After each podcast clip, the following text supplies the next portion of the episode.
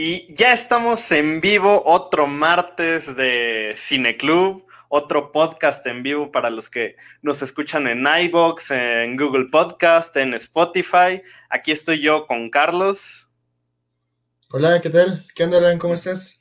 Bien, bastante bien. Ya urgía esta, este podcast porque estoy pensando seriamente en que lo hagamos bisemanalmente. ¿Qué otro día propones? Eh, no sé, jueves me parece bien, pero pues ya veremos. Y el, día, el día de hoy vamos a, nomás falta Mora que se está uniendo, estaba actualizando su computadora y vamos a hablar acerca de justamente tres directores polémicos. ¿Por qué polémicos? Porque la gente o los ama o los odia. En este caso, pues vamos a empezar con M. Night Shyamalan, un director que pues es bastante popular de los años 90 para acá. Sí, o sea, tal vez a él no lo, no lo conozcan por nombre, pero obviamente yo creo que todo el mundo ha visto al menos una película de él. Este, y pues esos tres eh, directores no solo son polémicos por porque a unos les gusta y a otros les eh, no les agrada, sino también porque así como pueden hacer una película realmente buena, pueden hacer algo muy, muy malo. algo totalmente desastroso. Totalmente desastroso. Muy bien, entonces, pues empezando con Shyamalan. Shyamalan. Como tal, se llama Manoj Neyatu Shyamalan. Él nació en la India, en Pondicherry, el 6 de agosto del 70. De hecho, acaba de cumplir años hace cinco días. Qué feliz. sí, de hecho, este, en Twitter pues hizo un preguntas y respuestas muy interesante. Ah, sí, por su cumpleaños. Ah, súper bien. Y bueno, pues este, este director, a pesar de que nació en India, rápidamente en su infancia se mudó a Estados Unidos y creció más que nada en el estado de Pensilvania. Y de hecho, pues la mayoría de sus películas, él quiere grabarlas en este estado, en Pensilvania. Este, a los ocho años de edad, eh, tuvo le regalaron una cámara Super 8. Supongo que sí, la, si ubicas bien ese, esa cámara, ¿verdad? La Super 8. Sí, sí, sí. Es increíble la forma en la que grababan. hay una película incluso que se llama así Super 8, ¿verdad? De J.J. Abrams. De J.J. Abrams. Es como del 2012, me parece, algo así. Este, y pues también, de hecho, de, se trata de eso, de que unos niños tienen esa cámara y hacen sus propios este, peliculitas. Eh, y después entran en el rollo de, este, de alienígenas. Pero bueno, entonces a Shyamalan también le regalan una Super 8 y pues empezó a hacer este, cine, empezó a grabar este, y fue cuando empezó a tener el, el amor por el cine. Y pues siempre se ha sabido que Steven Spielberg, eh, director de Indiana Jones, este, de Tiburón, de Parque Jurásico, es ampliamente conocido. De hecho, es de mis favoritos. Este, siempre fue su, su héroe, siempre fue su, aspiración ser como él. Este, y pues Shyamalan a los 17 años ya había grabado 45 películas caseras. Estudió en la escuela de Tisch de las Artes, se abrevia como TSOA, en Nueva York. Y este, fue ahí en esa época cuando cambia su segundo nombre de, de Yatu a Night, y como es más conocido. Este, y pues más que nada la característica en general del cine de Shyamalan son que siempre pone giros inesperados. Sí, sus super giros argumentales. Siempre intenta darle un tono realista y este, de terror mezclado con suspenso. Y pues que Shyamalan en todas las películas que dirige hace un cameo, es decir, sale ahí como, como salía este el de Marvel se me fue. Ah, como salía Stan Lee siempre de cameos en todas las películas. Sí, sí, sí. De hecho, pues ahora que mencionas esto de Shyamalan, yo creo que uno de sus puntos más importantes de sus películas es que siempre tiene la familia como este núcleo familiar como eje central. Lo hemos visto, por ejemplo, en Señales, en La Dama del Agua.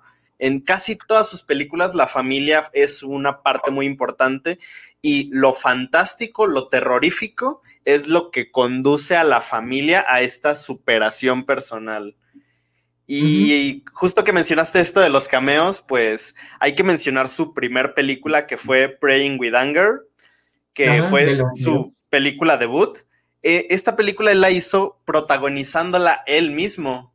Eh, salió en el 92 y trataba de un chico director de cine que regresaba después de un tiempo a la India a ver cómo había cambiado, a ver cómo, pues, si sus ideas nuevas del nuevo mundo ah, entraban en ese país. Y de hecho, pues, Shyamalan quedó tan cansado de dirigir y protagonizar esa película que dijo, no, ya no quiero seguir protagonizando, prefiero simplemente tener un cameo y dedicarme a todo el trabajo detrás de la cámara.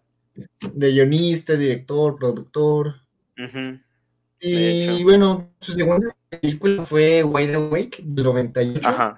Dirige y es guionista, pero esa no la, no la he visto, la verdad. No, yo tampoco. Tampoco. realmente no es muy conocida. Ahorita viendo su filmografía, fíjate que esto no sabía, fue guionista de la película de Stuart Little del 99. Ah, sí. que todo el mundo la, vimos de niños en ese vez. Sí. Este, pero pues, fue guionista junto con James Gunn. Con James Gunn, ajá, exacto.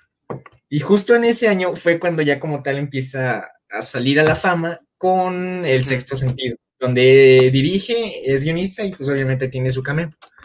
Sí, que pues a pesar pues de ser su tercer película, fue como su película, ¡pum! El boom que hizo que todo el mundo lo conociera.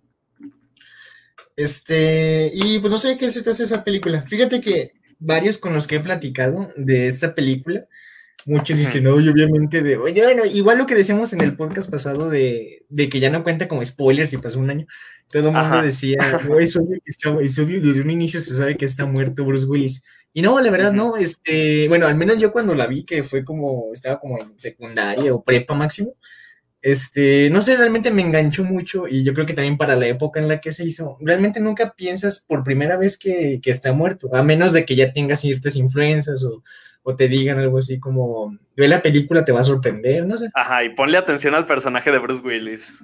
Ajá, exacto. Sí, a menos de que te digan esas cosas, pues ya empiezas a sospechar.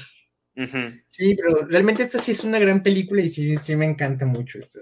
Sí, a mí me encanta sobre todo por el uso del color, porque él re, le, vuelve a dar significado a otros colores. Por ejemplo, el color rojo es la conexión que tiene el personaje de Bruce Willis con la muerte y el niño. Por ejemplo, el niño tiene su habitación blanca y coincidentemente el picaporte, bueno, intencionalmente el picaporte es el único objeto rojo en la puerta blanca, haciendo que Bruce Willis no pueda entrar. Y entonces funge como este puente y no sé, se me hace muy interesante. Que eso del picaporte no, no me acuerdo, ¿eh? No me... Sí, creo que no le presté mucha importancia cuando la vi por primera vez. Ya este, llegó Mora. Eh, hola Mora. Creo que está bugueado. Sí, está bugueado. Sí, un elegante retraso. Ah, ya llegó. Sí, ya se oye. Bueno, y después del sexto sentido sigue su película, pues, que incluso Tarantino dice que es como la, obra maestra de los años 2000, que es El Protegido. Yo siempre diré que es este Gladiador, ¿no? La obra maestra del 2000, pero es la película del milenio. Pero bueno, no, pero la verdad sí, es, de hecho es una gran película de, de superhéroes como tal. Sí, creo que es de las pocas películas donde toman el concepto de superhéroes y le dan un giro totalmente nuevo para que para narrar una historia diferente, porque no está, no está hablando justamente de este camino heroico, como menciona Campbell, sino simplemente es acerca de un hombre que intenta descubrirse a sí mismo después de tantos problemas y tiene este supervillano que intenta darle coherencia al mundo donde vive. Se me hace muy, una duda, ¿quién es Campbell? ¿Mm? ¿Quién es Campbell? Una duda. ¿Es ah, personaje de la película o es como.? No, Campbell es un escritor que, pues, él narra como el camino del héroe, como el, el héroe inicia, después tiene su primer encuentro con el villano, donde pierde, después se descubre a sí mismo después gana la batalla y como último, para terminar con su camino del héroe, tiene que autoinmolarse, tiene que morir para concluir su camino heroico. Es uno de muchos autores que tienen acerca... Todorov, ¿Manda? ¿Mora? Todo ya hablaba de arquetipos en literatura. Eh. Sí, estás muy bugueado, Mora. ¿What? Estás muy bugueado. bueno, este. Se entendió, ¿no? Que hablaba de arquetipos. Este. Bueno, para los que no conocemos muy bien, háblanos de él, Mora. De los arquetipos de él. Más o menos, una idea. ¿Mora? ¿Mora? ¿Sí me escuchan? Sí, ya, ya te escuchamos. Bien, es que sí, me escuchan con retraso, con un delay, más allá del retraso de todos los días. no, sí está bien. Bueno, creo que ya está bien. Eh, no, o sea, todo habla de, de uh, el, los como los tropos literarios, sobre todo de la fantasía, creo que eran.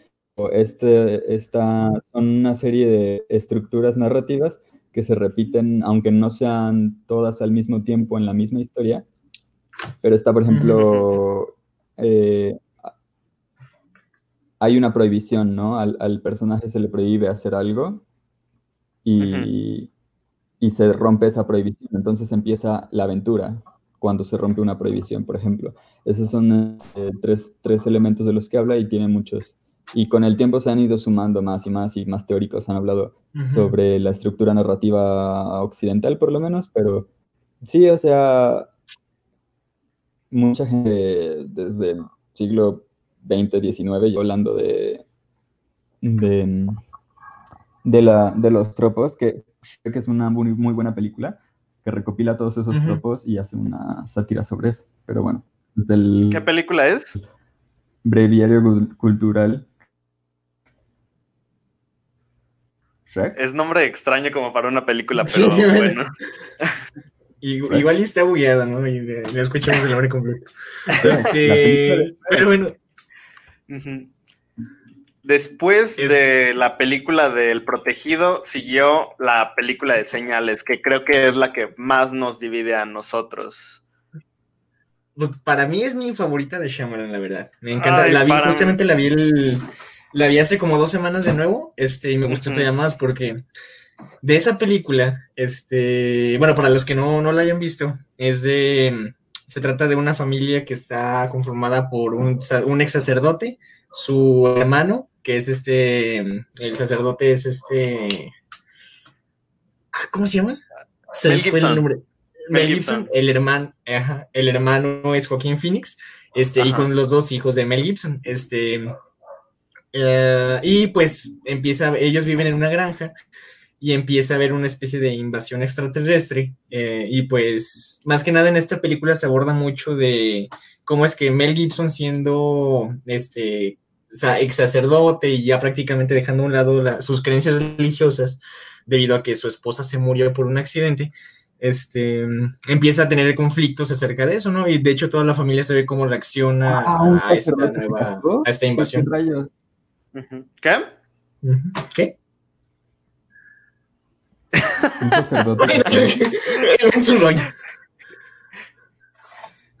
este, y sí, y uno de los más grandes quejas, yo creo que de todo el mundo de esta película, era de que ya cuando llegan como tal los extraterrestres, se ve que su mayor debilidad era, era el agua. El, y el agua. Es estúpido porque, o sea, vienen a un planeta donde el 70% es agua. Este, pero, mira, el otro día yo estaba, eh, bueno, más bien, anoche yo estaba leyendo un artículo donde le entrevistan a Shyamalan por eso, y él justamente dice que los aliens representan, son el simbolismo de los demonios internos del sacerdote. Exacto. Y su debilidad al ser el agua era como, de cierta manera, como si los purificara con agua bendita, por eso es el agua. O sea, cuando le, vi eso pensé, ok, tiene sentido, pero al mismo tiempo es medio... Ah. Sí, o sea... No, pero... número uno, yo creo que la película no es sobre Aliens. O sea, no es una película de Aliens. ah, no, definitivamente no, es sobre Aliens. No, definitivamente no. Es meramente.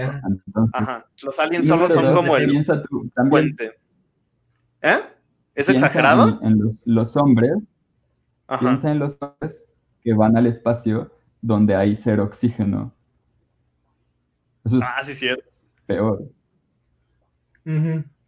O sea, tendría sentido que la, humanidad saliera, saliera al espacio donde hay cero oxígeno. Es como que estúpidos, ¿no? Porque qué al espacio si no hay oxígeno? Sí. Eso sí, en eso tienes razón. Sí, es que de hecho es como que van a ver esta película, como que totalmente es mero simbolismo. No me y mera excusa para desarrollar a los personajes. Este, y por ejemplo, a mí me encanta la escena final donde se ve a Mel Gibson preparándose de nuevo, que regresa a ser de nuevo sacerdote, o sea, recuperó la fe después de, eso. Porque se ve que cuando la, esposa se muere, que está ahí. Pero sí, pero la verdad sí, que sí se, es un poco este.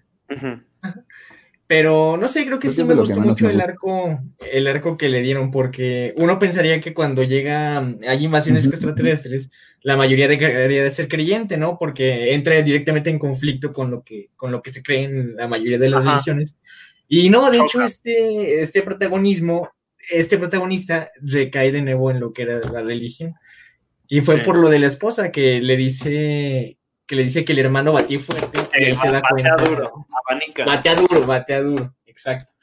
Este, y es con eso con lo que salvan al niño que lo tenían enchupado ahí el extraterrestre. sí. Pero bueno, esta para mí realmente es mi película favorita de este director. Bueno, después de Señales hizo una pausa de tres años para hacer La Aldea, que yo no he visto. Es su Yo tampoco la he visto. Con Joaquín Phoenix. ¿Tú, Mora, ya la viste? Yo tampoco, pero me da muchas ganas. No, pero me da muchas ganas. Sí, no, yo creo que... creo que la aldea es, de sus películas que tiene una, la mejor premisa posible. Mm, ok. Y luego sigue... La, eh, Dama del, agua. La Dama del Agua. Que yo vi cuando era chiquito y yo la odié definitivamente de chiquito. Bueno, no estaba chiquito, tenía 10 años, pero cuando yo veía el póster, no sé, como que de alguna forma te atrapa, pero ya cuando ves la película te das cuenta de que la Dama del Agua no es tan importante y lo importante es la relación, justamente como pasa en señales, donde... En señales, es lo que siempre Lo importante es la relación que tienen los humanos consigo mismo. Pero, no sé, a mí la Dama del Agua se me hizo una película muy interesante, pero es demasiado lenta. Sí, realmente aquí es donde creo que empieza ya a decaer un poco su cine, ¿no? Como que ya empieza a ir de bajada, porque justo la que sigue es el incidente y esa sí no fue de agrado de la mayoría. A mí sí me gustó, pero y más porque la vi casi que cuando salió, la vi todavía, en 2008 estábamos todavía a finales de primaria, principios de secundaria, y me gustaba mucho porque sí me, en esa época así como que ah, me daba miedo y suspenso y así me gustaba, pero, pero realmente no está medio X porque es de, de cómo las plantas lanzan una especie de no sé qué sea, este, como... Empiezan a lanzar algo que hace que la gente sustancia que... como en Birdbox, pero aquí las plantas son las Las plantas son las malas. Este, y bueno, después sigue el incidente. ¿Esa la tienes también ahí? No sé, no, ni siquiera la tienes. Y luego sigue el último... Ay, de veras, cierto, sí, sí, sí. Este, es que, ¿cómo se llama? Sigue, el último este, maestro del aire. Y el último maestro del aire, ahí fue donde sí, ya de plano todo el mundo dijo. Sí, ahí fue. Estas dos este películas que siguen fueron las que, pum, tiraron su carrera al inodoro. Sí, porque el último maestro del aire definitivamente falla al traicionar el material original y hay muy pocas cosas rescatables. Ajá. Por ejemplo, creo que lo único que yo rescato de esta película es la edición que tiene y el uso del color. No más que también el sonido, creo que eso era lo, que estaba medio decente. Sí, como todos estos aspectos técnicos son los únicos relevantes. Y de después de la Tierra, pues realmente ni siquiera ni Will Smith pudo salvar bien esa película. y eso que pues, obviamente tenía buena relación con el, su hijo, con, personaje, porque literal es su hijo. Pero no, o sea, fue super X esta película. Luego, y después yo creo que sí, cuando ya empieza. Sí, no, creo que después, ni a le gusta. después sigue el resurgimiento de Shyamalan, que es Los Visitantes su película más barata a la Ay, fecha. no sé, no sé qué más. ¿Sí? ¿Qué? Mm, ya, Este, no sabía que era la más barata. Y la verdad a mí me gustó. Sí, es la de los viejitos, ¿no? Que llega. Sí. esa nomás costó 5 millones. Ajá, o sea, sin contar las primeras dos, esta es la más barata. Y fíjate que esa muchos me dijeron que también era súper obvio que desde el inicio eran otros viejitos y que no era nada paranormal y eso, pero igual, no sé, yo no, a mí nunca me, yo nunca me pareció eso igual que con ver a Bruce Willis muerto. O no sé si es más bien porque yo nunca, nunca como que quiero pensar qué va a pasar y mejor dejo que me lleve la... Ajá, como que te centras en el momento más que en... Ah, pues, y, no, y no quiero ver, ah, esto va a pasar o no, yo creo que Ajá. Sí. yo definitivamente. Y luego sigue Fragmentado, que es la, la secuela de. el, el, irrompible, ¿cómo se llama? El protegido. Inquebrantable, inquebrantable. El protegido es. Ajá, ajá, que para mí Fragmentado es la mejor película que ha hecho Shyamalan. Y de hecho, ah, hoy en la mañana me puse a ver Fragmentado otra vez y noté ciertas cositas que no había visto antes. Por ejemplo, en el diseño de producción me gusta mucho cómo, ya ves que la película se desarrolla en un sótano con muchas habitaciones. Sí, en el sótano del, zoológico. Ajá, vemos como una misma habitación, de un lado tiene una pared de madera, de otro lado tiene una pared llena de piedras y del otro lado es una pared llena de mármol blanco. O sea, es como tres paredes distintas para una sola habitación, representando las distintas, las distintas personalidades del protagonista. Yo no me había dado cuenta de eso hasta hoy que lo vi y se me hizo muy interesante. Y de hecho, me, di, cuenta porque una de las protagonistas está recargada en la pared de madera y de repente dice, ah, esta, esta, pared es de mármol. Y entonces pensé, ah, no mames, el mensaje estaba súper obvio, ¿cómo no me di cuenta antes? Sí, de hecho. Este, y después sigue la de Glass ya directamente, ¿no? La última película. Ajá, que es la completa la trilogía de, lo, de los superhéroes. Y esta fíjate que yo creo que esta sí quedó mucho a desear en general, ¿no? No sé ustedes cómo les pareció. Pero a mí como que todos veníamos ya súper. Sí, me gustó, me gustó mucho y manejo, me gustó cómo manejan todo. Pero no sé, creo que la mayoría esperaba más porque veníamos desde el protegido. El protegido. Y luego todo el mundo todo el mundo se emocionó cuando en la escena, no sé si era postcréditos o solo final de. Ajá, cuando sale Bruce Willis. Se que sale Bruce Willis y todo el mundo, ah, no me están conectados. Este. Pero sí, yo creo que sí les quedó un poco a deber ahí, pero ah, igual está bien manejada. Sí, pero yo creo que técnicamente la película es muy buena porque a mí Shyamalan me gusta más como director más que como escritor, porque muchas veces algunos de sus giros o algunas de sus tramas quedan a deber un poco, pero como director es alguien que sabe, no encuentro la palabra en español, pero sabe craftear una escena. Por ejemplo, el uso del color, en el diseño de producción, todo lo hace increíble. Además de que Shyamalan es un director que le encanta trabajar en capas en un mismo encuadre. Como mm, tiene algo en primer plano y justo en un segundo o hasta en un tercer plano hay cosas que ocurren en el mismo cuadro, pero igual son importantes, aunque no te lo estén mostrando directamente. Mm, vaya, fíjate que realmente fue guionista de todas las que mencionamos menos del protegido. Fue la única donde no fue guionista. ¿En serio? Ah, ya no sabía. Es lo que está bien. Ajá. ¿Eh? Yo creo que Shyamalan es de los tres directores de los que vamos a hablar, es al que le salen mal las cosas porque le gusta experimentar, ¿no? Exacto. O sea, es Además de que...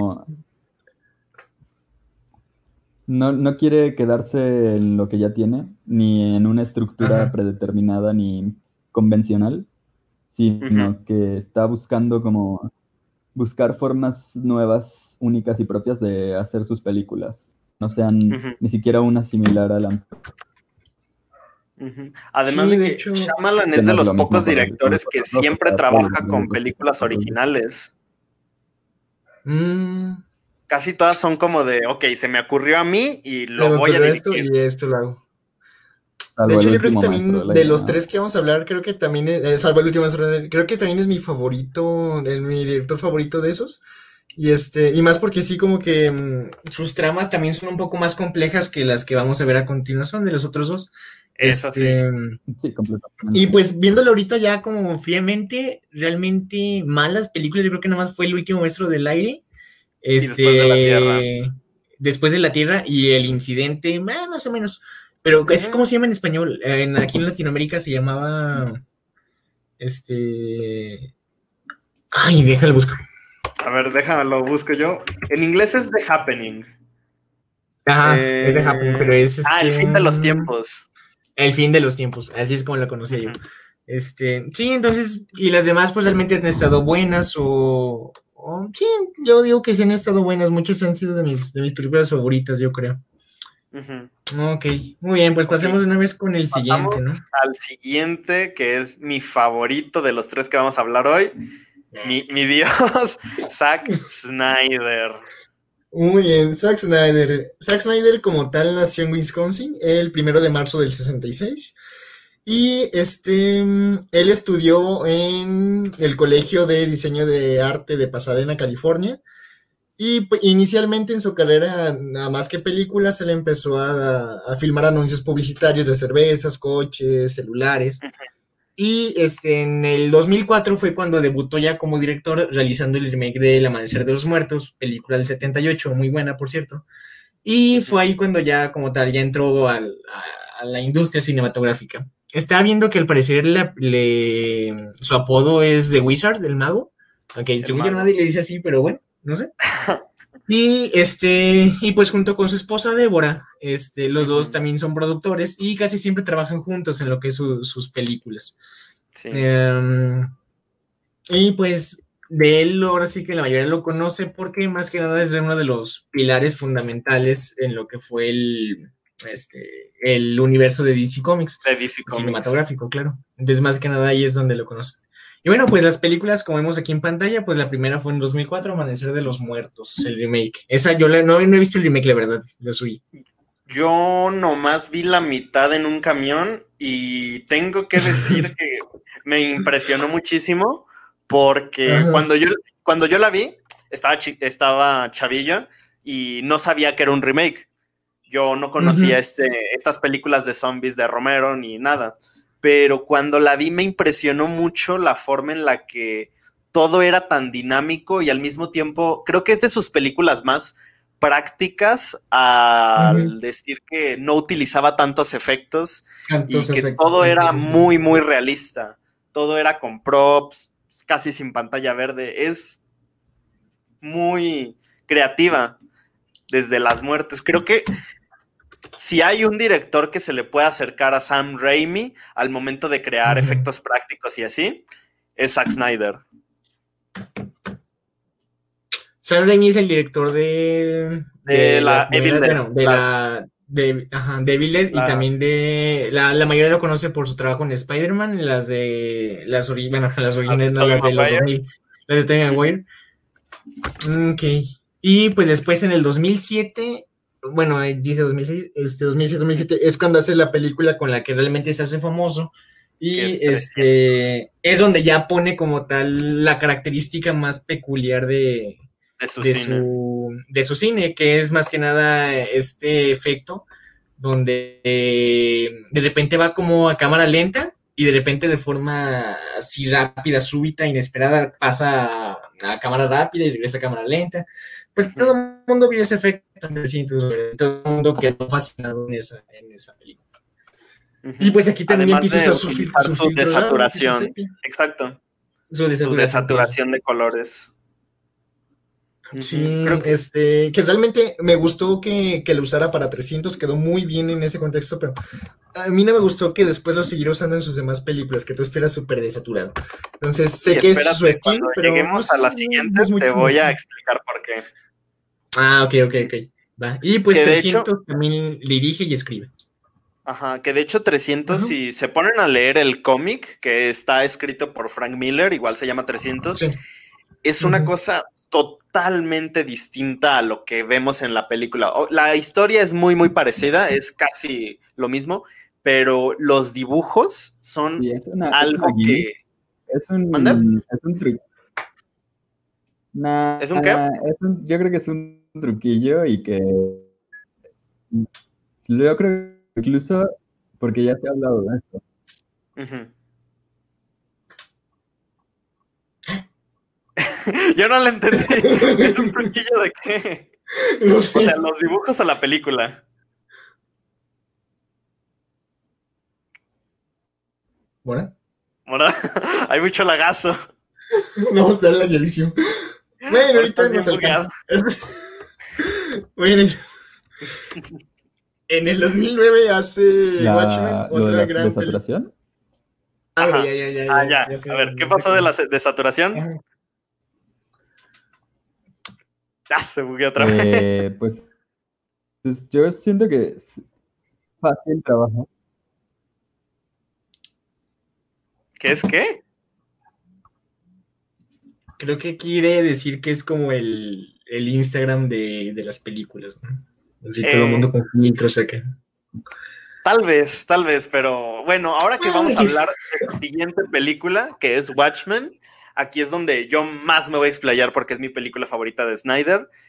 Está basada en el cómic de Alan Moore, pero justamente la película intenta mostrar cómo se vería el cómic en la vida real y justamente por eso la desaturación, al menos es la interpretación que yo le doy, la desaturación es un reflejo de la humanidad o de la vida real. ¿Qué? De la fragilidad humana. De la fragilidad humana. no, es que justamente él intenta emular la realidad Ah, con una desaturación de colores, porque sí, el mundo es realmente colorido, pero no vemos este exceso de color, vemos todo. Fácil trabajar sin color que con color. No, bueno, eso sí, es más fácil trabajar sin color. Pero yo creo que es más fácil hacer una buena película sin color que a color. Es más fácil. O sea, como que, si haces hacer algo promedio es más fácil hacerlo blanco y negro que a color, porque de cajón ya como que queda mejor visualmente. Pero hacer que realmente sea algo fantástico, yo creo que es más fácil hacerlo a color que a blanco y negro. Pero bueno, me gusta, me gusta mucho Watchmen porque justamente juega con esta dualidad y creo que lleva al extremo su estilo visual, su estilo narrativo. Por ejemplo, también su su uso de la música es increíble. O sea, no sé si cuántas veces yo, al menos yo, revisito una y otra vez el intro de con la canción de Bob Dylan de Blowing in the Wind. No, no, no. Es bellísimo la forma en la que va narrando todo. Igual todo es con cámara lenta, pero al ritmo de la música vemos a estos personajes en eventos mundialmente conocidos en la Guerra Fría, con Fidel Castro, y eh, para mí Watchmen es una belleza. Sí, lejos. Este, realmente sí, creo que también es, mi favorita de este de, de Zack Snyder también, Watchmen, la verdad. De hecho, yo vi primero la película que el cómic, y sí, sí te llama a querer leer el cómic, la verdad. Sí, sí. sí y bueno, la siguiente película es Gajo, la verdad esa yo no la he visto. Siempre me gustó, me gustó nada más el póster porque los búhos se ven chidos, pero... Se, ven muy realistas. creo, que, creo que cuando yo vi el tráiler de esa película, yo lo primero que pensé fue, creo que es de esas películas que de animación que llegan a cualquier lado, independientes, y que casi nadie ve. Y ya después de unos años fue como de, ah, no manches, es de Zack Snyder, qué, qué raro. Ajá, exacto. Yo también hasta que estaba investigando dije, ah, no manches, es de Zack Snyder todo el tiempo. Mm, bueno, eh, X. ¿Cuál sigue? La de sigue Soccer, Punch, del 2011. Una película, pues... ¿Tú la, ya la viste? Yo no. ¿Tú, Mona? Supongamos que no. Este. bueno, Soccer Punch yo sí la he visto, es de mis, creo que es mi segunda película favorita de Zack Snyder. Es la película más mala que tiene, pero en términos narrativos y en términos de guion. Ah, ya se fue Mora. Sí, ya se fue. me mandó WhatsApp y dijo que la tormenta estaba causando un lag terrible. Bueno, nos acompaña en espíritu. Ajá, en los, en los comentarios que nos acompañen. Pero bueno, Soccer Punch es la película narrativamente más mala que tiene Zack Snyder, pero visualmente es una belleza. ¿De qué va la historia? Es acerca de una chica, aparte la historia es súper loca, una chica que intenta evitar que, que su hermana sea violada, pero por causas del destino, ella termina matando a su hermana y la llevan a un sanatorio donde la, pues, la inculcan para que termine siendo una, una prostituta y entonces ella escapa en este mundo fantástico para evadir la realidad. O sea, cuando, cuando escuchas eso piensas, la historia suena súper, súper, súper interesante. Súper fumada. Ajá, súper fumada también. Sí, sí, sí.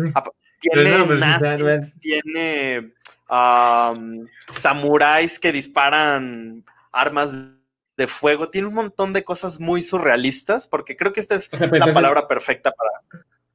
¿Manda? Sí, la recomiendas ver totalmente. La recomiendo más que nada por el estilo visual. Solo por lo visual, la estética visual que tiene, vale la pena. Además de que, ya que estaba de moda todo el girl power y empoderamiento femenino, ay, parece que se las rayé, pero no estaba haciendo esto. Ya nos Ya, chin, nos cancelan. ya nos cancelan ya que está de moda todo el girl power, creo que es una de las pocas películas de inicios del 2010 donde le intentan dar este protagonismo y fuerza a los personajes femeninos. Mm, ya, súper bien. Y bueno, 2000, ¿qué es? 13, sí, el año en que ella se incorpora como tal y dirige el, todo lo, el sentido en el que se va a ir el, el universo de cinematográfico de DC Comics. Y pues inicia con El Hombre de Acero. Realmente, a mí, eh, realmente esta película sí me gustó. O sea, siento que existe medio. De repente es muy lenta, pero tiene imágenes muy poderosas. Este. Se a mí siempre se me ha hecho bien menso que dejó que, sobre todo este, el papá, este, Kevin Costner, dejara que, lo, que, se, que se murieron, o sea, fue y salvó al perro y yo creo, o sea, yo si fuera Kevin Costner le diría, bueno, sí, sálvame, pero llévame lejos, o sea, que no te vean que me está salvando, este, o sea, sí se me hace bien menso vivían en una comunidad muy chiquita, si de repente todos decían, mira, ahí está Clark Kent y ven que salva a Kevin Costner, diría, ah, pues salvó a su papá y aparte vuela. O sea, todos ya se conocían en esa comunidad. No sé, yo, siento que sí, está, sí estuvo muy forzado y no... Eso, la verdad, esa parte como que la sentí muy forzada y no, no es como, como en el caso de Spider-Man de, con el tío Ben, eh, tanto en las tres películas, bueno, no, en la tercera no, en las dos películas, en las dos, con los dos actores, que sí es imposible que lo salvara porque ya está desangrándose en el piso baleado. Pero aquí, no sé, no, se me hizo muy, muy, que quisieron hacer eso, pero muy forzado. Y pues, realmente, a mí sí me gustó, mira, tengo hasta un, Superman, de Oigan, amigos, ¿me escuchan mejor? Ah, no más, ya, perfecto. Ah, solo era que necesitaba usar Google Chrome. Ah. Pero no me avisa, el, o sea, esta cosa no me avisa si... Ay, qué bueno que ya les puedo hablar, los extraños. Sí, ya te escuchas chido. Ah, bueno. ¿Qué opinas del hombre de acero?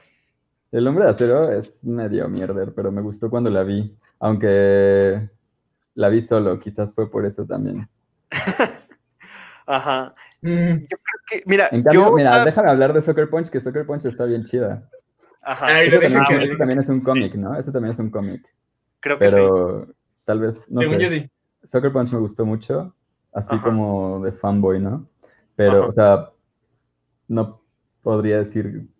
Los, esta está más colorida, por Sí, un poco. Sobre todo al inicio, recuerdo muy bien la escena del templo japonés en la nieve, en la nieve con el rojo y el blanco, eso está muy padre. Pero después sí se vuelve más, más gris. Lo que yo decía de los tonos grises, ¿sabes? Es que. Ah, es más fácil construir una armonía de color cuando todo está gris. Mm. Entonces se me hace medio, medio cutre, medio mediocre quedarte con tonos grises. Está bien si usas tonos grises, pero tiene que haber colores, ¿no? O sea, en, algún punto, o hacerla completamente en blanco y negro.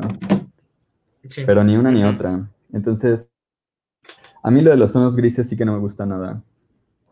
Pero lo de las tomas ah, rápidas, las, las, cámaras rápidas, bueno, normales y lentas. yo creo que ahí sí puedes hacer un punto a que es, un estilo propio y, e interesante. Por lo menos muy distinguible. En El Hombre de Acero, ah, muchas veces de lo que se, de lo, que yo he visto que son las quejas comunes en videoanálisis es que mm,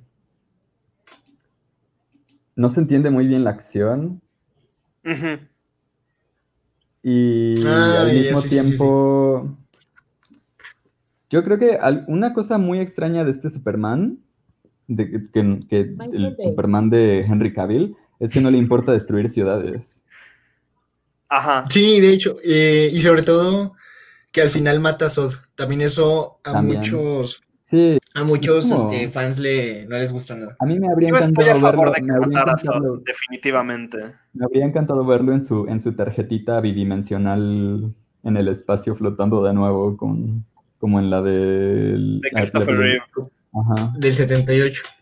Me habría hecho muy, muy divertido. Yo habría aplaudido eso. Yo estoy a favor de que matara a Sod. Creo que muestra la humanidad que tiene este personaje porque lo quiebra al final. Y creo que Superman es uno, es uno de los personajes más vulnerables que existen. Habría estado muy chido que se hubiera construido un Superman dispuesto a matar y que luego llegara Batman y no estuviera dispuesto a matar. Pero pasó todo lo contrario. Es, justo lo, contrario. Habría estado muy chido que si fuera así. O sea, habría estado chido que aprovecharan eso que dijiste. Y pues justamente ahora que esa del hombre de acero la escribió este Christopher Nolan, ¿verdad? La... Eh, nomás la produjo, creo. Según yo sí. Según también es Bueno, sigue Batman contra Superman. Batman contra Superman. Una película que ah, es muy extraña de apreciar porque narrativamente es muy, muy lenta. Aparte de que, a ver, les voy a hacer una pregunta. ¿Por qué Lex Luthor odiaba a Superman? Ni idea, nunca sé, ¿no? Realmente estaba loco, ¿no? Es que estaba así como muy neurótico, entonces tenía que hacer cosas malas. Sí, estaba bien maníaco, pero no. Sí, pero no, o sea, no sabe, nunca se sabe por qué quiere. Sí, o sea, es que arroja demasiados argumentos al mismo tiempo que hace que ninguno tenga solidez. Supongo que legítimamente, por lo que muestra la película, supongo que legítimamente Lex Luthor piensa que Superman es un peligro. no, porque eso ya, eso ya lo toman con Batman, porque Batman realmente es lo que, es como su, su pensamiento, entonces no creo que lo quisieran repetir este con Lex Luthor. Realmente sí, él nunca se sabe por qué.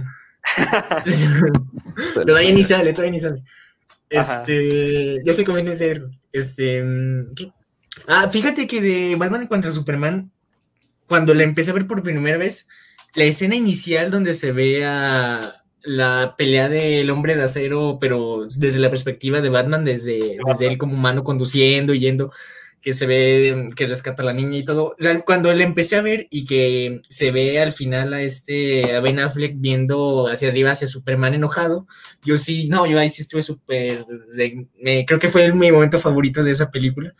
Ahí sí dije, yo creo que sí iba a ser una gran, gran película, pero luego empieza el intro y desde el intro yo me di cuenta que iba a ser muy, que no iba a estar bien, no sé, como que el intro fue muy desacorde a, a cómo habían manejado la, sobre todo El hombre de acero y la primera escena de la película. Entonces yo empecé a creer que no iba a tener tanta concordancia interna y realmente pues yo creo que es lo que, lo que, lo que también falla al final. Como que era muy, lo que decíamos en el podcast pasado, que lo hacía con el afán de, o sea, no se veía natural, se veía forzado, de que, ah, voy a hacer esto para que se vea épico, pero no, no hacerlo épico por sí mismo, sino querer forzarlo a ser épico. Sí. Entonces yo creo que ahí falló mi escena favorita de esa película es el, intro, eh, los créditos de inicio y justamente cuando muestran el pasado de Batman, de Ben Affleck, cuando muestran la muerte de sus padres, se me hace que está filmado de una forma preciosa.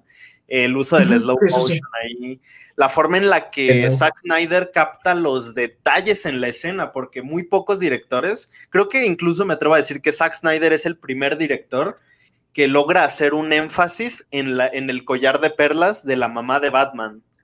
De la mamá, de hecho.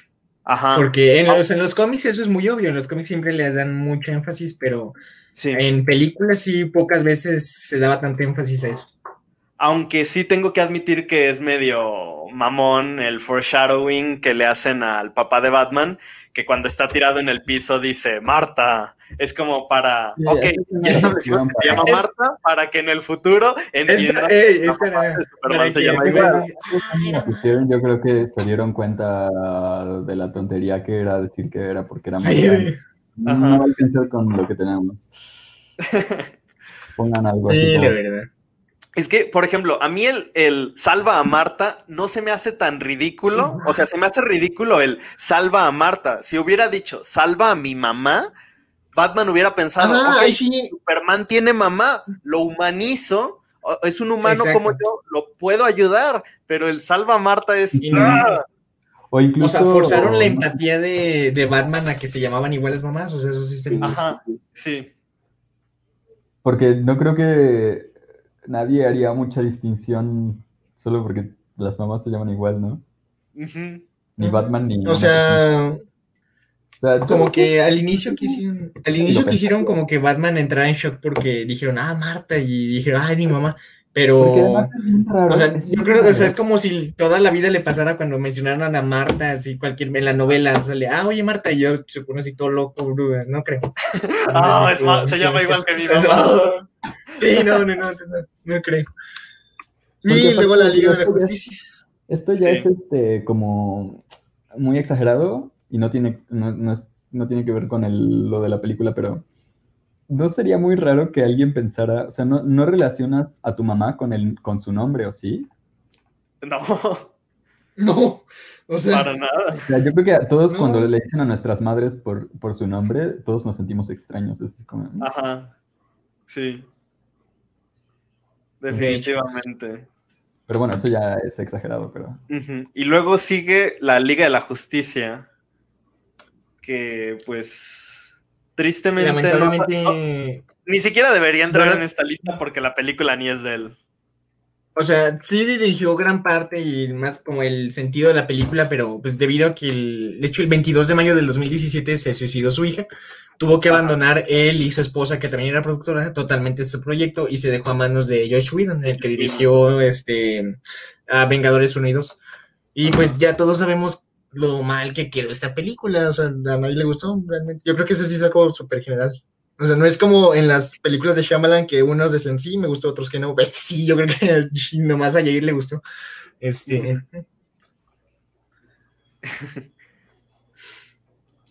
Así que, pues, eh, la Liga de la Justicia definitivamente es algo. De hecho, algo que quiero mencionar es que no, no me gusta mucho el lo que le están diciendo a Josh Whedon. Ya ves que muchos actores, por ejemplo, Ray Fisher, que el actor de Cyborg, empezó a decir, no, es que Josh Whedon era un pésimo director, nos trataba mal, eh, su visión es horrible, es una basura la película, pero yo pienso, ah, no sé, como que están siendo muy duros con Josh Whedon.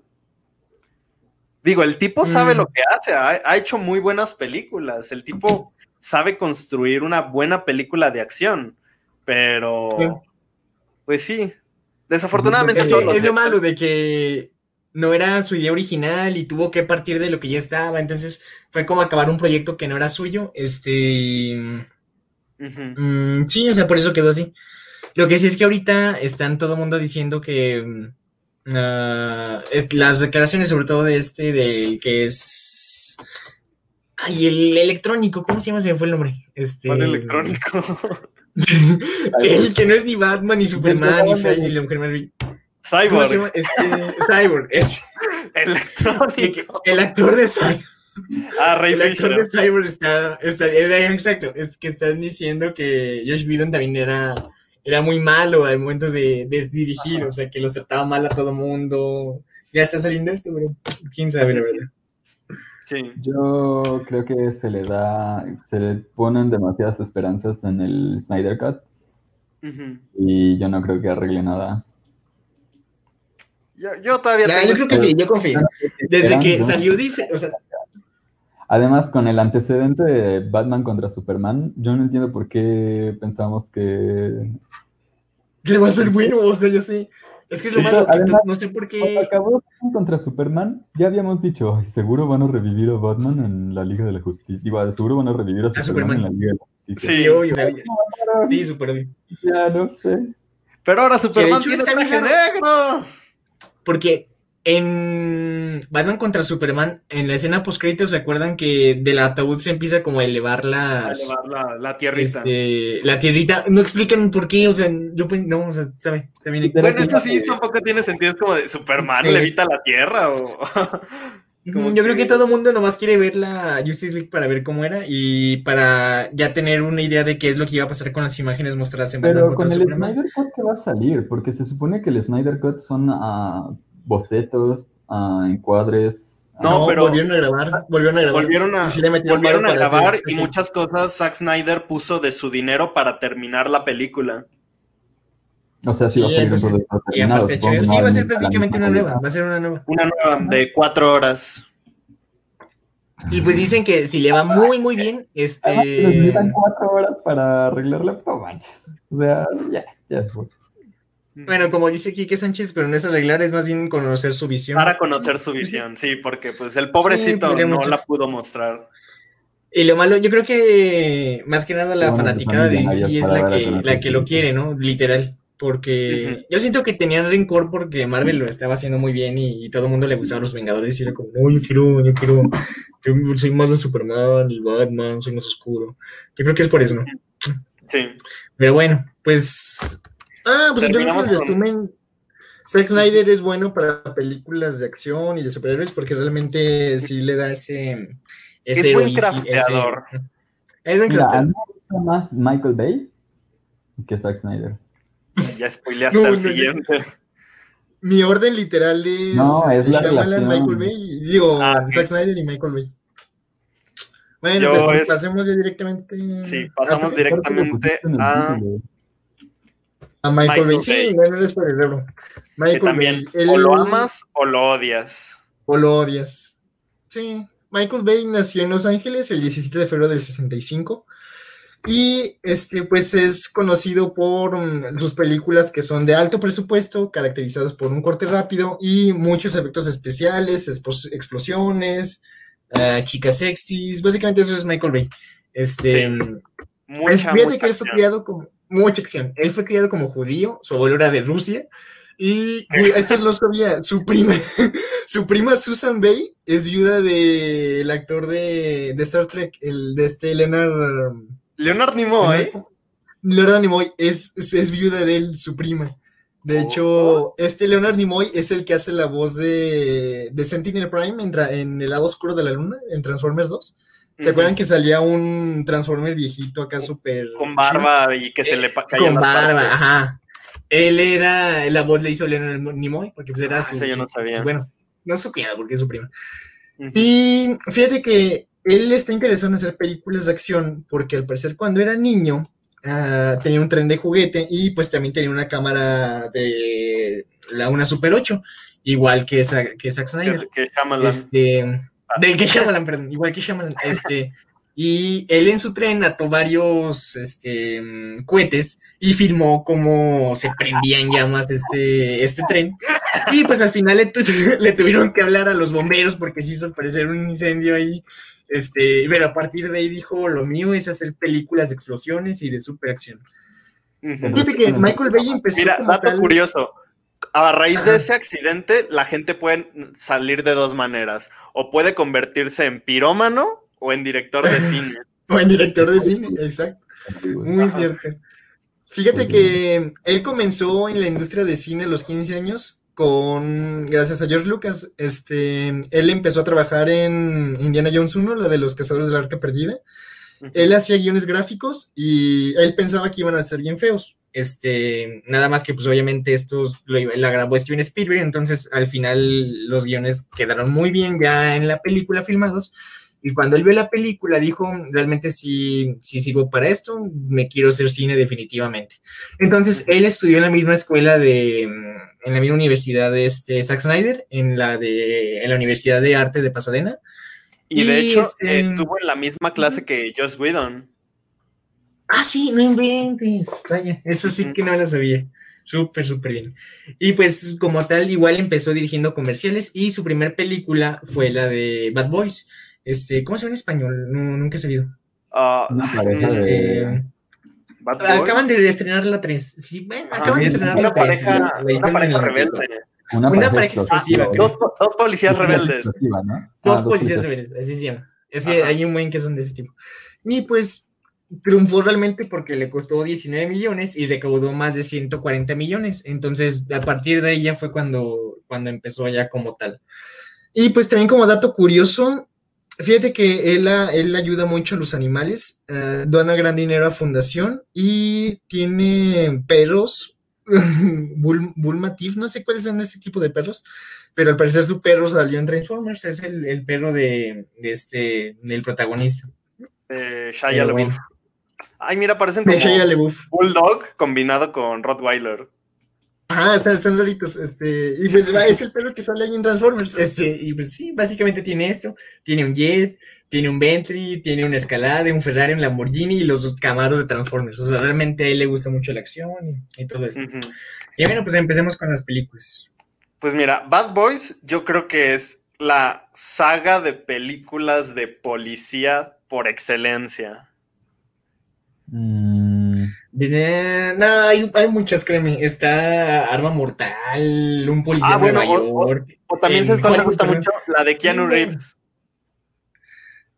Donde es surfista. Donde se encuentra con los surfistas. No, no, lo he visto, no, no lo ubico, eso no lo ubico. Ah, Ni idea. Bueno, esa. Pero Bad Boys a mí se me hace, aparte de que es de la, logra mezclar muy bien la, la dupla entre Martin Lawrence y Will Smith, que en ese momento todo el mundo conocía a Will Smith nada más por el príncipe de Bel Air. Y fue esta película. también a, Ajá, a la fama. Fue cuando todo el mundo dijo: Hey, Will Smith no solo es un actor de comedia, también puede interpretar roles de acción. Y pum, la gente dijo: Ah, Will Smith es buenísimo, es carismático, es gracioso, es un amor de persona. Y no sé, a mí Bad Boy se me hace muy, muy buena. Creo que es que Michael Bay también se me hace que es del, creo que es el mejor director de acción a gran escala, porque hemos visto un montón de películas donde ocurren un montón de explosiones y cosas así, pero Michael Bay se centra para que en la película que tú estés viendo sepas qué, quién ataca a quién, qué es lo que está pasando. Digo, desafortunadamente esto no ocurre en Transformers porque hay un montón de robots con un montón de partes golpeándose y ahí sí es un desmadre, pero en estas películas un poco más terrenales logra filmar muy bien la acción. ¿Sabes dónde hay la varios varios teóricos marcan como referencia eh, la saga de Bourne como el inicio de esta tendencia de hacer películas de acción con la cámara moviéndose para todos lados y temblando y decían, vaya, con con Burn todavía alcanzas a, a, ver. A distinguir. A distinguir lo que ocurre. Pero con el tiempo se perdió el, la técnica, el arte de hacer películas de acción. no sé. Y la verdad, a mí en lo personal no me gusta cuando hacen eso porque, o sea, no entiendo, como en Transformers, o sea, no me gusta porque no entiendo ni quién está golpeando a quién, ni quién es quién. No, no me gusta. Sería mejor a pesar de que como la serie animada que llega volando y ves ahí como se transforma. sí, pues, pues, sí. Y luego en el 96 hace La Roca, esa sí me gustó mucho, la verdad. Ah, esa yo no la he visto. Que de hecho también es la película que es la primera película que Nicolas Cage hace como en un rol más, ¿cómo decirlo? Más de acción. Ah, ya. Porque antes de eso solo hacía como estos melodramas extraños. Sí, como la, la bandolina del Capitán Corelli, entonces. Este, sí, pues realmente a mí la roca, de hecho tampoco sabía que era el de él, y a mí ese sí me gusta. Este, y pues a pesar de que también hay explosiones y acción, siento que todavía no estaba tan el estilo que, va a manejar después. Sí. Que de hecho, ¿cuál es la película que sigue? Sigue mm. Armagedón. Uy, no, aquí ya empezamos. Es que lo malo, o sea, ah, a mí me gusta. Como premisa simple, saber quién es contra quién, acción, bombas, explosiones, todos chidos. Entonces tienden a, tienden a, lo tonto, a lo, a, lo, estúpido, creo yo. Entonces, sí, que de hecho, Michael Bay con esta película fue el precursor del cine catástrofe, de este cine donde. No, en, ese año, en ese año se hizo otra película exactamente de lo mismo. Sí, de que iba a caer un meteorito y contrataban un montón de gente para. Y tenía, tenía Morgan Freeman, ¿eh? esa película. Sí, la otra película. Y en esta tiene a Bruce Willis, a Ben Affleck y a la hija de Steven Tyler. Mm. Ajá. y la otra película trataba de lo mismo. Sí, sí, de, lo mismo. gente contrataban perforadores profesionales a taladrar el meteorito. Y los taladros no, funcionaban. La bomba Creo que en esa, en esa otra película sí logran el, el, objetivo completo, pero no funciona. Es como, ah, no funciona. Mm. Ah, bien. Pues en esta, fíjate, en Armageddon, hasta el propio Ben Affleck dijo que, que, la premisa era tonta, que era más fácil enseñarle a los astronautas a usar las perforadoras, a los perforadores a los astronautas. es que sí, es, lo malo de, de, Michael Bay, por eso de los tres es que es el que menos me gusta, porque sí cae en lo ridículo, es la pues, esa acción. Pero, yo creo que nadie se fija, o sea, nadie se, bueno, sí, supongo que tú te fijas y muchas personas se fijan, pero es como, no pasa nada. Además... Bueno, sí, vas a divertir ¿no? Es larga, ¿no? Y yo, ay, ¿Cuánto la, la, parte en que el tipo que es como medio fracasado va y quiere ver a su hijo, pero su esposa no lo deja. Y le da un juguetito. Y luego cuando dicen que están los astronautas a punto de salir, le dice a la mamá a su hijo, ¿cómo es tu papá? Es como, por Dios. Ay, no sé, a mí Aragedón es que, bueno, ya tomando en cuenta la siguiente que es Pearl Harbor, fue cuando Michael Bay dijo, ok, quiero intentar hacer que mi cine, además de ser de acción, tenga una historia dramática, darle algo, un trasfondo y un viaje y un, y un autodescubrimiento a los personajes. Y, no pues le quedó bien, la verdad. Y no le funcionó.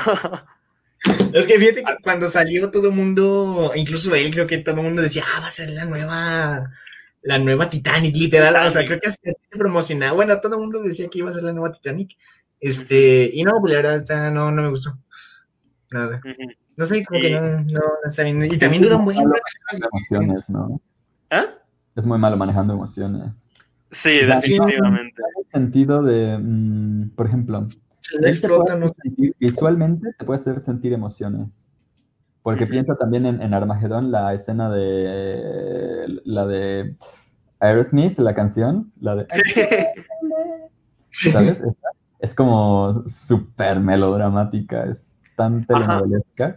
Creo, de hecho, creo que si, nada, si quitas esa, si cortas esa escena, básicamente es como un video musical y ya que él, inició en eso, en videos musicales y en comerciales. Sí, Inició haciendo videos musicales para Meatloaf. De hecho, fundó su propia, fundó una productora que se llamaba ah, Amalgam, creo. La fundó con el hermano de Ridley Scott, con Tony Scott. Y él es el, ah, director de cine que más dinero gana de sus películas, ¿no? Sí. Y pues bueno, Pearl Harbor, que todo el mundo decía que era la nueva Titanic, que de hecho llegó en un excelente momento, llegó en el 2001, una película tan patriótica, justo en el año en el que ocurre el 9-11. Ajá. Pero ¿en qué mes en julio. Ah, está, pues ya, había pasado. Pero aún así, es como de, ah, pasan las Torres Gemelas y, ah, ¿te acuerdas que hace dos meses vimos Pearl Harbor? Ah, sí. Mira, para darte contexto, en el 2001 salió Shrek. ¿Qué preferías ver? ¿Pearl Harbor o Shrek? Obviamente Shrek. Shrek. Todavía, todavía. Todavía, ay, no, el otro día. No, el otro día pasaron Pearl Harbor y. Digo, no estaban pasando Shrek, pero yo me quedé a verla con mi abuelita. No, sí, yo también vería Pearl Harbor, no es que no, no la vería. Pero si están las dos, siempre, todo el tiempo vería Shrek. Ah, sí, yo también. Muy bien. Bueno, ¿cuál sigue? Sigue Bad Boys 2. Ah, Bad Boys 2. Esa es la única que no he visto. La empecé a ver y fíjate que el productor de esta película es el mismo de la de, la serie de CSI Miami y sí se ve mucho que le mete el estilo de, colores. no sé si ubican la serie y esta película, son igualitas, así como súper saturados y. No sé, se ve igual, o sea, parece un capítulo más de, de CSI Miami. Pero bueno. En sí, no, nomás vi como 20 minutos de la película. Yo, Bad Boy 2, no la he visto. Muy bien, la isla, ¿cuál es? Es rarísima. Sí, esta película es muy extraña. ¿Cómo se llama el actor de Milagro en la celda, no sé cuál? Ay, no, no sé. El que hace de Kingpin and Daredevil. No, es, la, no es Milagro en la celda, es la Milla Verde. Es Milagro La Milla Verde. Ajá. Es este, Green Mile. Es, es el Donofrio. No. Porque. ese, ese, es el. Ah, ese es el nuevo King. Mira, eh, mira te voy a contar, te voy, les voy a contar de qué va esta película, ¿sí se acuerdan? Yo no la he visto. Es una película donde está... Es Michael Perry Duke. Ah, sí, es la de ah, los, dobles, la de los dobles, ¿no? Exacto, están en una instalación donde les dicen que es la isla, bueno, no, no es la isla, están en una instalación donde les dicen que es, es como un refugio nuclear porque hubo un desastre, no sé si nuclear o biológico, no sé si hay atmósfera o no sé qué cosa, les dicen a, las personas como es que afuera no pueden sobrevivir. Entonces, pues ahí viven, les dan desayuno, todos sus días son iguales, hacen ejercicio para mantenerse en forma y les tratan, les dan comida así como especial, ¿no? Pero el, protagonista de pronto se da cuenta de que, ah, porque hay un concurso, así como una lotería, en que te mandan a la última isla, en, que, que es real. O sea, aquí de playa, sol y arena de verdad, supuestamente. Y el protagonista como que se quiere escapar, a ver, porque, porque él se quiere ir a la isla, pero nunca gana la lotería. Entonces se quiere escapar y cuando se escapa descubre como que hay un tipo al que, que se había ganado la lotería y que se iba a ir a la isla. es justo ese actor de La Mella Verde. exacto, es, el, es el, de la, el del milagro y milagros inesperados. Pero en, vez de, en, vez de, llevárselo a la isla en el helicóptero, le empiezan a sacar los órganos, lo llevan a una operación para sacarle órganos. Y se despierta, no funciona la anestesia. De hecho, esa escena creo que es de las más. Esa escena creo que es la más fuerte de, de la película, ¿no? Que se ve el cómo lo van arrastrando entre varios doctores, creo. Pues es que la película realmente es como un thriller melodramático, ¿no? Sí que, que yo sí me super saqué de onda. Porque la escena es muy fuerte y al mismo tiempo es como, ¿qué mierda se está pasando? Sí, o sea, ya te imaginas que es, es algo raro, pero... que los usan, son ellos son clones de personas ricas, que en, el mundo no pasó nada, ¿no? El mundo está perfectamente normal, solo es el futuro. Y son, y son clones, de, clones de personas ricas a los que cuando se les se necesita algo de ellos, les extraen órganos. O sea, si por ejemplo tú necesitas una corazón, si tú necesitas una, una, donación de corazón, no esperas en la lista de espera, sino que directamente le sacan a tu clon y ya está. Y se supone que compatible, bien. Se supone por ley que los clones no están despiertos, pero los clones que no despiertan son de mala calidad, o sea, no funcionan bien. Sí, vieron eso. Pues es básicamente lo que, la mismo que pasó con Matrix, que ven que si no estaban soñando, si no estaban este, con una, civilización imaginaria bien, no, no servían bien, entonces básicamente es lo mismo. Que de hecho hay un hay una historia muy curiosa de esta película. Ya ves que todo el mundo dice que Michael Bay siempre objetiviza a la mujer, que en esta película Scarlett Johansson quería hacer una escena desnuda, topless, así enseñando sus magumbos. Y Michael Bay le dijo, no, ¿sabes qué? Eso no va con el tono de la película. Y Scarlett Johansson le insistía. ¿O no va con la clasificación de la película? No, iba con el tono. Realmente que es que él dijo, no, no, esto no va con división artística. ¿Alguna vez no lo ha detenido? No, o sea, si ya le sacaron las tripas a alguien. No, no es cierto, no es cierto. Matar, sacar tripas y la sangre es menos, es menos, te castiga menos en, la, en las clasificaciones en Estados Unidos, al menos. Sí. ¿Que, un desnudo? Sí, sí, sí, sí, por supuesto. Son súper hipócritas. Sí, sí.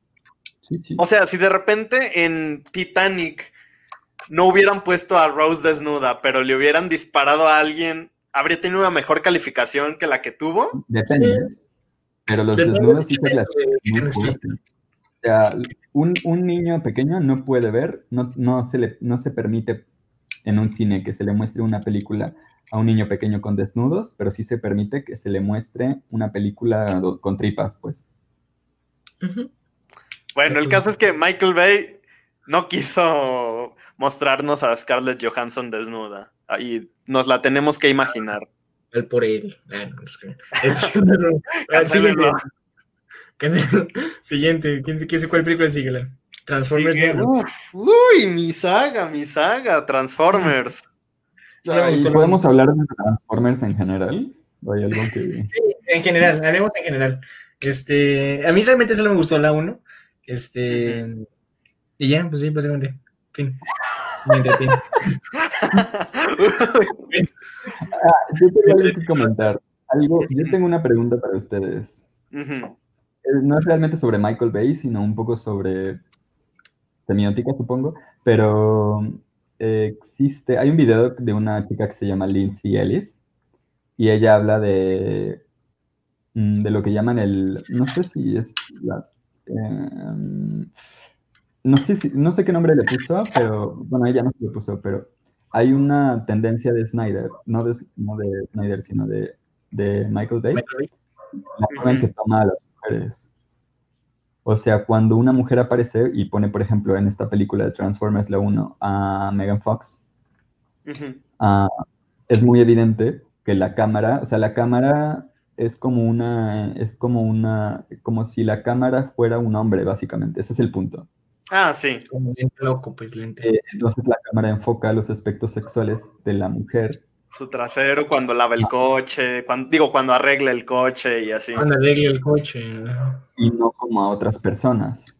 Y entonces la pregunta es, la pregunta que ella plantea y que creo que no, no da un punto completo, concreto, pero si una mujer hiciera uh, la película de Transformers, ¿esas tomas serían diferentes? ¿O solo es porque es Michael Bay? ¿O no, yo creo que definitivamente es muy difícil que una mujer objetivice o sexualice a otra mujer. Digo. Sí, y ah, más, ahorita con la tendencia actual, ni de chiste haría eso. Ajá, creo que Mora no ha visto esa película, pero tomemos por ejemplo. a ver, en teoría, sexualizar personajes no está mal. Ajá, no, no está mal. La sexualización de un personaje puede ser un aspecto de, de los personajes, ¿no? Mira, te voy a poner el ejemplo del Escuadrón Suicida y la película de Aves de Presa.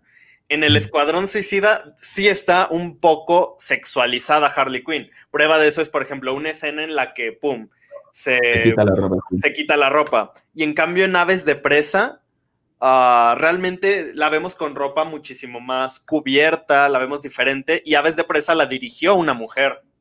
Única y diferente. Porque también el problema es que a una mujer se pareciera entonces que a una mujer no le puede gustar otra mujer.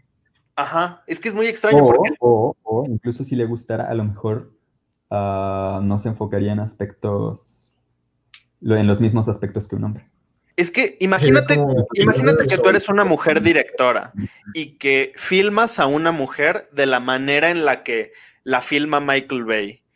¿Qué crees que te diría todo el mundo? Creo que más que nada lo hacen también por... No, pues, fíjate que ahí está, ahí está, ahí sí, no, ahí sí no te apoyo. Si haría eso, todo el mundo diría, ah, le está, está empoderando a la mujer y está haciendo que sea orgullosa de su cuerpo. Este, yo creo que depende mucho de quién, de quién, de dónde Lo que pasa es que yo creo que una mujer no sexualizaría a otra mujer de la misma forma que un hombre. O sea, no haría las mismas tomas, pero no porque no la esté sexualizando, sino porque le interesan otros aspectos. Puede ser. Como las tijeras. perdón, perdón por ese chiste. Perdón por ese chiste. Ay, qué malo. Bueno, ya no sé qué más hablar de Transformers. Yo creo que conforme han pasado las películas de Transformers, han decayendo, la verdad. Siento yo. Quisieron como darle reboot en, la de Transformers. El último, no, Mira, fue Transformers. la, venganza de los caídos. Como que querían reiniciarlo. Pero mm, entre Transformers 3 y Transformers 4 fue la de Pain and Gain, que para mí es una película, uff, divertidísima. Ajá. Sí. Se me hace increíblemente divertida. Aunque esa película también sexualiza demasiado a los hombres. Y ahí es Michael Bay el que sigue dirigiendo. Sí, sí, sí, sí, Ahí la cuestión no es, no es sobre si sexualiza. solo el póster. ¿Cómo se sexualiza? Es que no sé, como los objetiviza demasiado, es como, ah, miren estos hombres mamados, miren haciendo ejercicio, miren sus cuerpazos. Es que mira, el problema de eso, lo que la gente plantea, no es si se sexualizan o no, sino que estás construyendo unos ah, ideales de belleza muy exagerados, imposibles y dañinos. O sea, tan poca gente es así. Eh, en general, la gente dice como, ah, soy feo, ¿sabes? y no tiene sentido, porque la gente normal no es así. Pero X, no sé. O sea, no sé, ni siquiera le, ni siquiera le he visto para decir que pero ese es el punto, ¿no? Supongo. Es de ah, unos tipos mamados que, organizan un atraco. Empiezan a robar, sí, son delincuentes también, se drogan y son, pero es más drogas anabólicas y, este y estimulantes y empiezan así a hacer atracos y robar. Mm. O sea, igual como que mm, realmente la trama no importa, nomás es como el todo lo demás. Como el resto de películas de Michael Bay, la verdad, porque al final ya ni siquiera en Transformers ya ni siquiera sabes ya quién es el bueno ni quién es el malo, nomás sabes que son robots que se están golpeando y ya. Por ejemplo, el último caballero. Ah. El último caballero. Ah, este es el último. No, sigue la era de la extinción, que es ya la nueva ola ah, de películas de Michael Bay. Que fue, fue el intento de Michael Bay de intentar. el intento de intentar. de revivir a la franquicia, y fue cuando dijo: ¿Recordabas las películas de Transformers que son épicas? Pues ¡pum! Ahora hay dinosaurios. Y, aún así, a mí no me gustaron. Se volvieron ya bien bizarras, era como de, oh, en realidad siempre Transformers en este planeta y solo vinieron a reclamar lo que es suyo. Exacto, eso es muy, muy tonto. y de y de Covenant. Después de Transformers, pues fue la película de 13 horas que yo no he visto. ¿Tú, Mora? No. Nos la brincamos, siguiente. Transformer, el último caballero, que ni siquiera porque salía Anthony Hopkins la salvó. que si la, si la anterior era, ahora hay dinosaurios, tienes que verla. Ahora es, ahora son Transformers de la era medieval, tienes que verla. No, sí, no, no, no. O sea, yo, creo que ya están cayendo en las películas de Si quieren ver una buena película de Transformers, vean la de Bumblebee que salió el año pasado. Bumblebee es una belleza, es muy bonita. Y esa ya no tuvo nada que ver con Michael Bay, ¿verdad? No, no, no la hizo Michael Bay. Creo que más fue productor. Sí, me gustó. Lo que es esa y la 1 como tal, eh, pasan. Sí.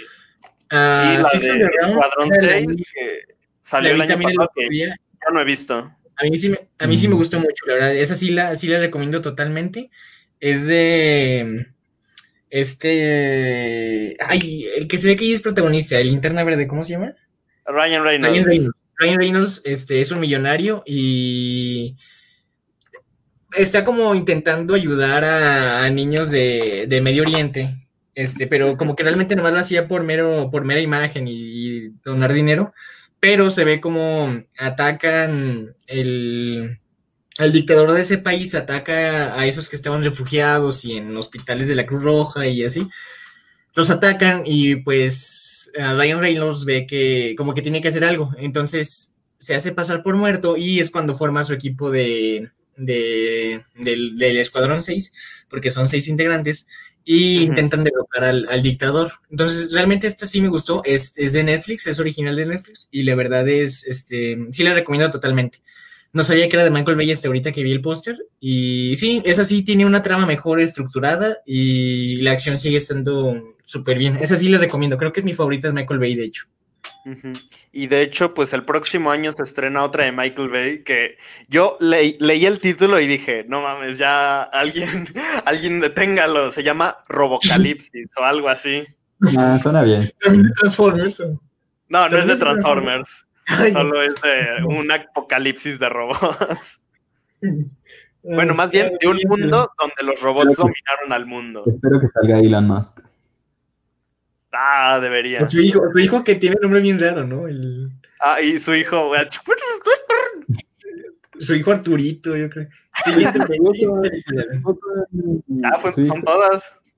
¿Ya son dos? Bueno, es el pues... de la cantante. O de su primera esposa. No, Elon Musk está casado con una cantante muy bonita. ¿Es hijo de ella? Sí. Creo. ¿En serio? O es su clon. ¿quién ya se había casado antes. O su clon. O, su, hijo robot. Su hijo robot, no Wikipedia dice que no está casado con Grimes. Su hijo se llama XAEA12 más. Sí. Historia real, no sé. Pobre de la maestra cuando estás lista, ¿no? ¿no? No, es legal ponerle así a las. Cuando eres millonario todo es legal. Todo es sí, él compra la legalidad. Si, Mira, si quiere, vi un meme que decía, de, los Simpsons, que decía, Timmy, no te engañes, si Elon Musk quería, haría un golpe de estado en tu país. bueno, es que Grimes también está medio... Elon Musk puede hacer lo que quiere. Bueno, para concluir, pues, de los tres, ¿cuál es el orden? El mío ya lo dije, es tal cual, Shyamalan, este, Zack Snyder y, y, Michael Bay. ¿Y el de ustedes? Yo, Shyamalan, Bay, Snyder.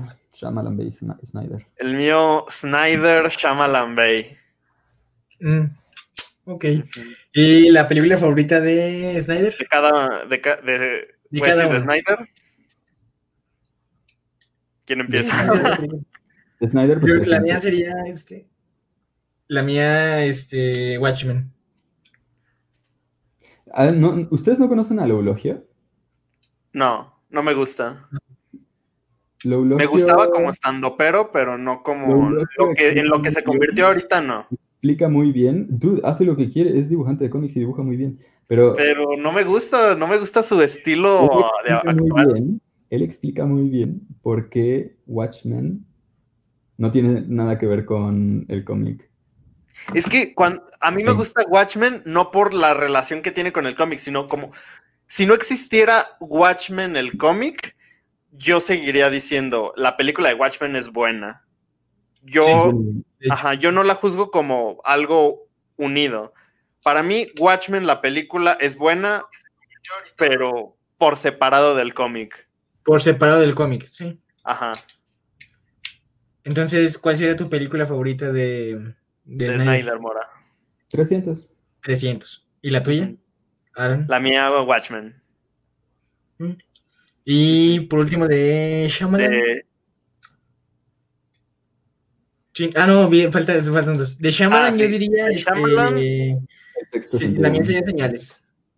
La mía, Fragmentado. Mi segunda sería Señales, pero sexto, sexto sentido me gusta más. ¿Y de Michael Bay? Yo creo que. A ver cuáles hay. Ya sé cuál. Ya, te Ah, pues la de. El equipo 6. La última. Y yo creo que después de Transformers, la verdad. La 1 sí me gusta. Estoy satisfecho de que creo que he visto las mejores películas de estos tres vatos. Sí. Mi favorita de Michael Bay definitivamente es Transformers 3 y por una razón bien estúpida. ¿Por qué? Porque me gusta mucho que toda la secuencia del final, todo el tercer acto, se desarrolla solo en un edificio. Y para Michael Bay desarrollar algo en un solo escenario es como, ¡pum! La... no, ¿cuál en, cuál en México? Ah, Egipto. Ah, no, es la 2. Mm. Ajá. La 3 es con militares en un ah, edificio enorme que se cae. Muy bien. Y yo creo que la peor película de cada uno, de Shyamalan, sin duda sería El Maestro del Aire. El último Maestro del Aire, yo creo, ¿no? ¿O alguien tiene otra opinión? Ay, yo creo que para mí la peor película de Shyamalan es La Dama del Agua. Mm, también podría ser. Este, no digo que sea la peor, pero es la que más me decepcionó a mí. Ah, ya. Mm. ¿De ¿Cuál es la peor, Mora? De Zack Snyder, la Liga de la Justicia, o... bueno, es que no, no cuenta con él. Hola, Cindy. Batman. Batman contra Superman, no hay problema. Batman contra sí, Superman, Batman contra Superman. Y eso porque no he visto Gahul, la verdad. Y eso porque no he visto la de Gahul. No, Gahul, a mí me gusta Gahul. ¿Sí? ¿Eh? O sea, tú junto con la mamá de Zack Snyder son las únicas dos personas que la vieron. dos personas, exacto. Pero no, no, creo que haya dirigido mucho de eso, es anime, no sé. No parece muy de Snyder. ¿Qué te digo? Exacto, o sea, es lo que decíamos hace rato, que no pensamos que era de él. Y por último, la peor de, Michael Bay. Michael Bay. Pues Transformers, alguna de Transformers. Yo creo que, sí, yo creo que alguna de Transformers. Ah, la última de Transformers, yo creo. La, ¿La del último caballero. Uh, sí, dices que ya está bien O sea, salen de. ¿Cómo se llama? De. Transformers medievales. No, sí, estoy encalado, estoy incómodo. Este, sí, yo creo que sí. Oye, pues bueno, pues. Esto fue todo. Un gustazo haber estado los tres juntos hablando de esto tan bonito que nos une y pues saber de, qué temas hablamos la próxima semana. Eh, y por último, un saludo a la comunidad AGE, a Kike, a Nitz y a Cindy que acaba de llegar, aunque ya se acabó. ¿Quién es la ah. comunidad AGE? Unos, una universidad de Guadalajara que me invitaron, con los que te dije que me habían invitado a hablar una vez. Ellos. ¿Y los de León? ¿Cuáles de León? Ponce de León. de León. ¿O de Guanajuato? Ponce de León. ¿Eh? No, yo nunca dije Guanajuato, dije Guadalajara. No, dijiste que. Bueno, da igual, está bien. ah, bueno. Pues un saludo a todos ellos. Ah, y otro saludo a Armando González que se acaba de suscribir al canal. Ya somos 78. Eh, ya al llegar a los 100 haremos ya el tan esperado giveaway. ¿Qué vas a dar? ¿Qué vas a dar? Déjame para ver si me suscribí. No, sí, no, sí, sí. Voy a dar un Blu-ray de la película de Roma. Súper bien. Ah, órale. Y aparte es de, de, Criterion Collection. Así que, pues bueno, muchas gracias por habernos oído y comentado. Nos vemos la próxima semana a la misma hora y en el mismo canal. Ay, me encanta decir eso. Adiós.